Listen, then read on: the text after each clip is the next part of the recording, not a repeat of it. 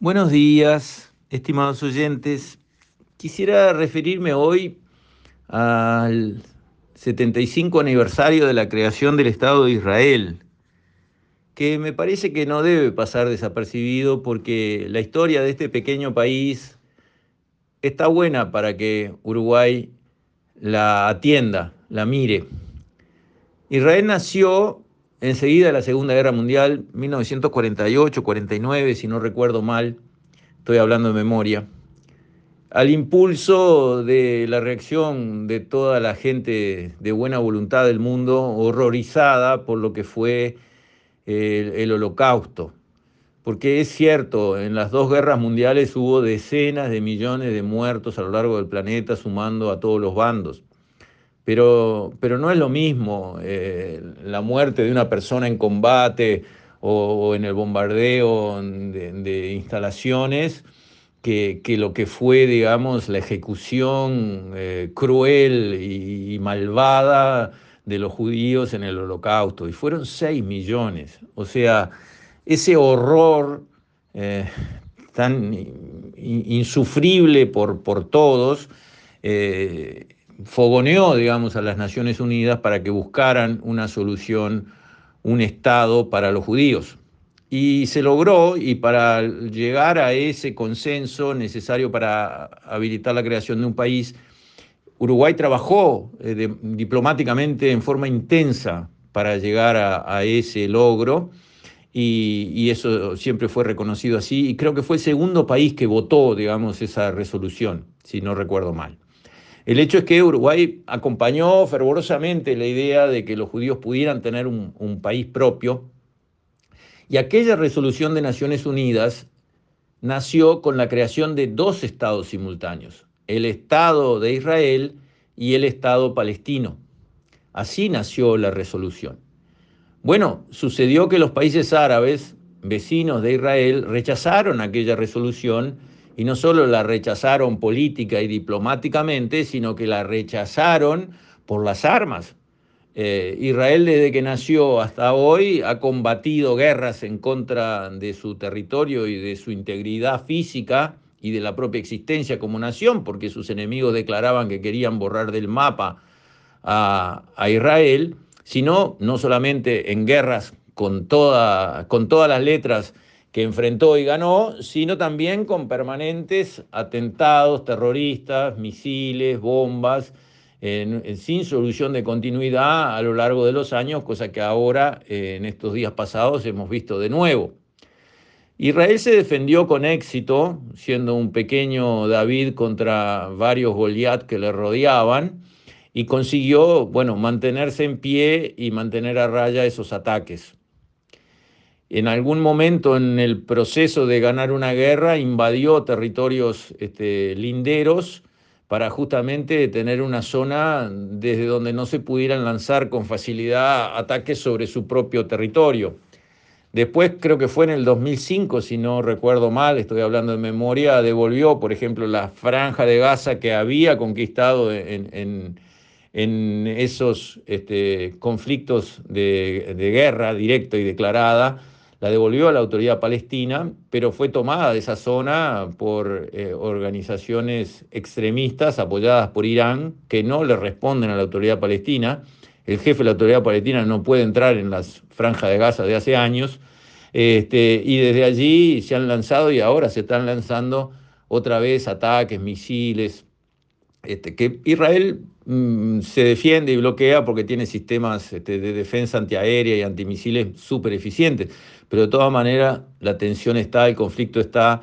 Israel nunca eh, se quedó pasivo, cada vez que lo atacaron respondió y respondió con una violencia eh, devastadora. Este, y ha sido eso lo que básicamente lo ha mantenido en pie como una nación. Pero aparte de lo que ha sido ese eh, proceso de consolidar su país en base a tener eh, conflictos armados con los vecinos que no lo quieren, que no lo reconocen, que lo atacan, etcétera, etcétera, Israel ha logrado alcanzar eh, éxitos, éxitos que son, digamos, realmente asombrosos. En primer lugar, ha logrado crear una economía próspera, Fíjense ustedes que tiene un PIB per cápita mayor que el de Alemania. Después ha logrado avances tecnológicos mm, dignos de admiración, por ejemplo, en el tema agropecuario. Si uno recorre el Uruguay, camina por un vergel, uno sale de una cañada y cae en la siguiente al ratito. Tenemos grandes ríos por todos lados. Llueven 1.200 litros arriba de cada metro cuadrado de territorio. Si nos paramos en un metro cuadrado y hacemos un cajón alrededor nuestro de un, un, un metro por un metro, bueno, eso se llena con un metro coma dos de agua en el año, cada metro cuadrado del territorio. Bueno, uno recorre Israel, que yo tuve, digamos, la suerte de poder hacerlo, y, y es un desierto. Uno habla del río Jordán, mítico río Jordán, donde Juan bautizó a Jesús. El río Jordán es un arroyo. Y habla del mar de Galilea. El mar de Galilea es un lago chico. Ve las costas del otro lado ahí cerquita nomás. Y con esas fuentes de agua y algunos pozos, algunas fuentes este, subterráneas, han logrado darle agua a la población sin historia eh, han logrado tener sistemas de riego súper eficientes, manejar las aguas este, de una manera inteligente, aprovechando las aguas servidas para eh, riego y otros usos, este, mientras que el agua pura y buena se usa este, esencialmente para el consumo humano o las necesidades industriales más importantes. Y la verdad es que lograron, digamos, aprender el manejo del agua, y bien que nos vendría tener ese conocimiento acá, tener los convenios, los contratos que se puedan conseguir para que haya una cooperación intensa de, digamos, el, savoir-faire, el know-how israelí eh, aplicado a, la abundante oferta de agua de Uruguay, donde podemos manejar mucho mejor nuestras reservas de agua. En estos momentos no precisa que lo diga con mucho énfasis, todo el mundo se da cuenta que hemos manejado horrible nuestras reservas de agua, no este gobierno, sino a lo largo de los años. Bueno, hay mucho que aprender de lo que los israelíes han conseguido en su territorio con semejante escasez de agua. Y además em, tienen un país joven. Digamos, la media es que una mujer en Israel tiene tres hijos en su vida. Bueno, en el Uruguay es 1,28 ese número. ¿verdad? En la India, que todavía tiene una población creciente, es 2,05 y en el resto del mundo todo por ahí, bajando de 2. Entonces, eso nos muestra que Israel tiene una población joven y que además recibe inmigrantes. El año pasado entraron 75 mil personas legalmente a Israel con la bienvenida de Israel. Eso equivaldría a prorrata, digamos, de sus respectivos territorios y poblaciones a dos millones y medio de personas que entraran en los Estados Unidos. Y vemos los líos que hay por la migración en la frontera de Estados Unidos, que salen todos los días en la televisión, y porque Estados Unidos no deja entrar ni la mitad de ese número a su territorio en forma legal.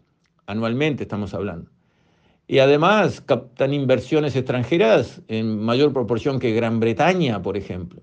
O sea, vemos un país que ha tenido unos satisfactorios 75 años pese al estrés de la guerra, los ataques, los combates y todo eso que siempre es nefasto para una sociedad, pero se han dado una democracia que funciona, lo cual está buenísimo y no, no es así en los países árabes este, que le atacan.